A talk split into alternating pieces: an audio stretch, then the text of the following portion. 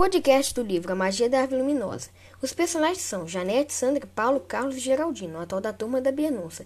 Ganharam este nome pois em um carnaval os cinco amigos eram fantasiados de Bernunça, todos metidos debaixo de um pano estampado, com aquela boca grande de madeira comendo as outras crianças na rua. Este foi o significado que eu achei de Bernunça. Bernunça ou Bernúncia e seu filhote, uma espécie de dragão ou bicho papão que engole tudo o que encontra pela frente. Curiosidade. A geladeira é um castigo grave dentro da denúncia.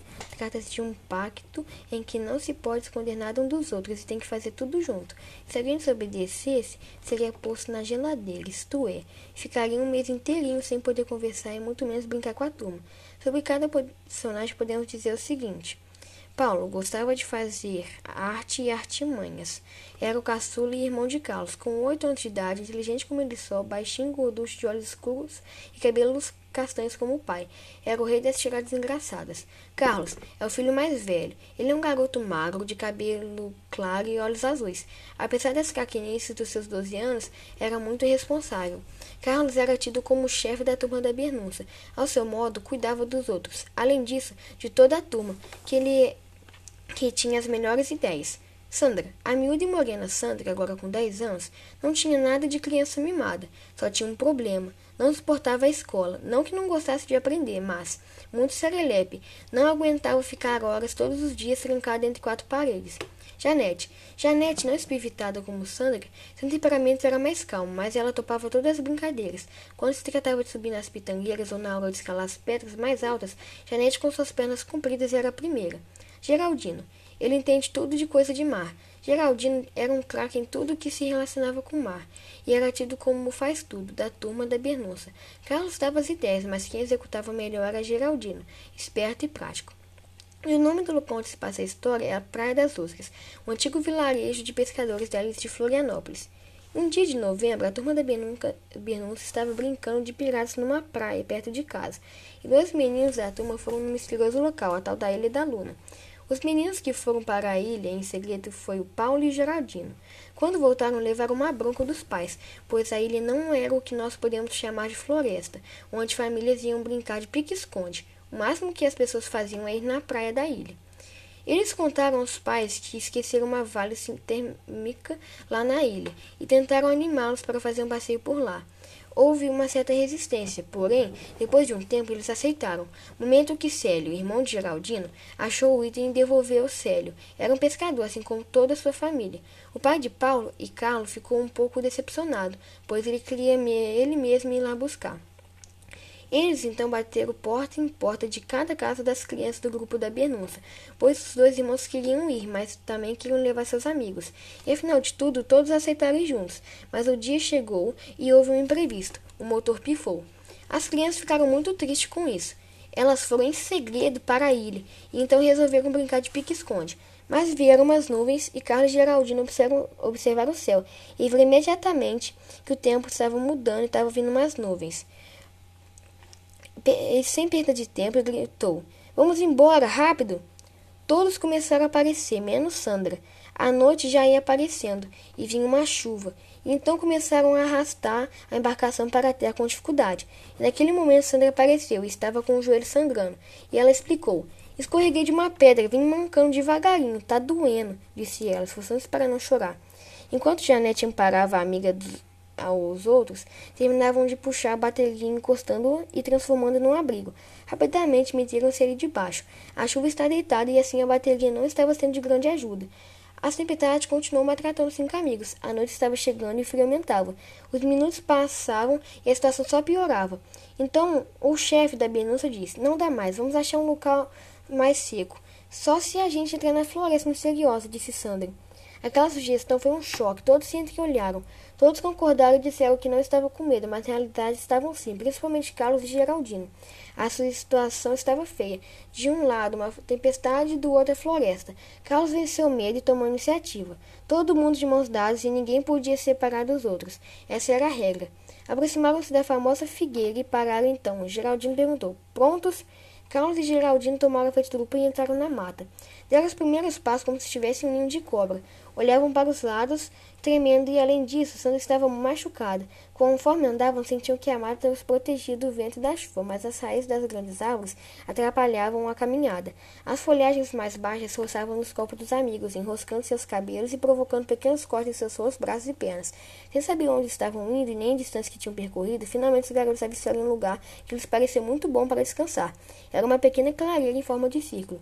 O terreno ali era plano e só havia uns arbustos, umas babaneiras e um pé de galarapuvo altíssimo.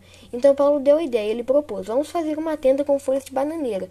Então prepararam a tenda e logo o grupo ficou aquecido. Estavam com medo e, para distrair, começaram a brincar de adivinha nas capitais dos países. Mas a hora foi passando e eles cansaram de brincar. O medo voltou. Acabaram dormindo e no meio da noite a árvore ia ganhando luz. Ouviram um barulho de tambor, foi saindo a luz e transformou tomou forma de um corpo. Tinha um contorno fino de azul e lilás. Estavam com medo, e depois a paz e a tranquilidade tomou conta. De repente saiu um índio, no qual o nome é Abaetê, e disse salve. E o índio observou o joelho de Sandra e recolheu uma folha e mastigou e botou no joelho de Sandra. E assim, depois de um tempo, estava curada. O sol já ia nascendo, e eles despediram e fizeram uma promessa que não ia contar sobre ele e que iam estar lá na ilha quando o sol dormia e acordar dez vezes. Quando voltaram, os meninos não disseram nada sobre o que havia ocorrido e disseram que tinham dormido embaixo da batedeira. Foram castigados. Os pais não queriam levá-los na ilha da Luna, mas eles gostaram do índio Abaetê e sempre voltavam na ilha para visitá-lo escondido dos pais. Certo dia passou-se na TV que a ilha da Luna iria ser destruída, para ser construído um hotel fazenda. Contaram tudo para o índio, então eles formaram um plano para proteger a ilha da Luna. O índio ajudaria a colocar medo nos trabalhadores e fazer as coisas sumirem, e os amigos crianças iriam chamar pessoas e amigos como Rubão. Ele era um arqueólogo e tinha amigos que podiam ajudar para proteger a ilha. A turma da Bernúcia, ao chegar na Praia das Rosas, só teve tempo de tomar banho e correr para o primeiro dia de aula, mas foi tarde. Tudo o que aconteceu. Os cinco companheiros voltaram para casa na hora do almoço, quando foram surpreendidos por gritos, pessoas correndo de um lado para o outro, um caminhão do corpo de bombeiros passando toda velocidade. Moradores assustados apontavam o dedo em direção à luna. Estavam desesperados e procurando o Rubão, que ainda estava na ilha, e também com a própria ilha, que nela tinha árvore tão adorada por todos e principalmente por eles. Um tempinho depois, Rubão veio de canoa, porém as crianças estavam tristes por causa da árvore. Rubão confirmou que ela realmente havia sido não havia resistido. Decepcionados com índio, ainda não tinha entendido daquilo. Roubão então explicou o provável motivo que seria o seguinte: o Abaetê e os outros índios fizeram a pagelança justo naqueles lugares onde pegou fogo, não foi, Geral? Aí Geraldino respondeu: Foi. Então eles quiseram que isso acontecesse. Esse incêndio vai ajudar a nossa luta, vocês vão ver. Sandra disse assim: Luta? Torrou tudo. Não, senhor, contestou o arqueólogo. A mata está inteirinha, só que um garapuvu. O cego foi nas coisas da empreiteira. Eles se perderam tudo. Minha opinião, não sei vocês, mas foi uma jogada estratégica. É como na dama, aquele joguinho de tabuleiro. O índio teve que infelizmente jogar uma peça que ele sabia que iria perder, que é a árvore, mas em troca ele ganhou o jogo. Logo, o prefeito disse que a Viva Mar e a Ricaça pagariam uma indenização por todos os problemas ocorridos a ele. Explicou de, o que foi feito de acordo. As duas empresas dariam imediatamente uma quantia de dinheiro para o movimento da defesa da aluna e, em troca, a prefeitura ofereceria incentivos para a construção do hotel em outro ponto da Florianópolis. Então foi feito um cheque que foi dado para o chefe da denúncia, e as crianças foram até Rugão e perguntaram sobre o que essas tais casas cogumins, e então ele explicou que tão logo descobrirá a riqueza da aluna, decidirá montar um projeto que previa não só a preservação da natureza, mas também a instalação de um pequeno museu com peças encontradas no lugar. Ele disse, minha ideia é fazer um museu que também servisse de escola para as crianças e adolescentes. O nome que eu inventei foi justamente Museu Escola Casa dos Cogumins, em homenagem a vocês. Um mês depois começaram as obras dos casos Curumins. Dezenas de operários moradores da Praia das Oscas apareciam sempre para ajudar, sem cobrar um centavo, com auxílio, o valor do cheque recebido do prefeito esticando. Em pouco tempo, a Ilha da Luna ganhou uma vida nova. Estudantes de universidade marcavam trilhas nas matas para futuros passeios ecológicos. Biólogos, botânicos, zoológico, zoológico, Logos faziam a catalogação das espécies. Rubão e outros arqueólogos executavam pacientemente a tarefa de recuperar o sucesso das aldeias indígenas. Outros se dedicavam à pedra gravada. E também a turma de Carlos sempre estava presente, plantando uma muda de garapuvu no mesmo lugar onde estava fincada a raiz da árvore luminosa, na esperança de Abaité aparecer. O tempo foi passando e a casa Curumim foi tomando forma, estava ficando linda, vivia repetindo a denúncia. Era uma construção pequena e uma arquitetura imitava uma moradia indígena. Foi um sucesso, apareceram pessoas de todos os lugares, até seu macaco que se recusou a pisar na aluna, aprovando tudo balançando a careca, mas todos sentiam falta do Abaité, seu grande amigo.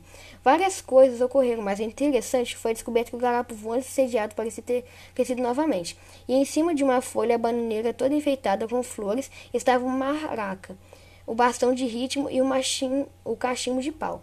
No centro mais chamativo do objeto, os caquinhos de cerâmica que um dia tinham depositado na mão enrugada do velho amigo que certamente, certamente jamais será esquecido. Esse foi o final, espero que vocês tenham gostado. Tchau! Deu?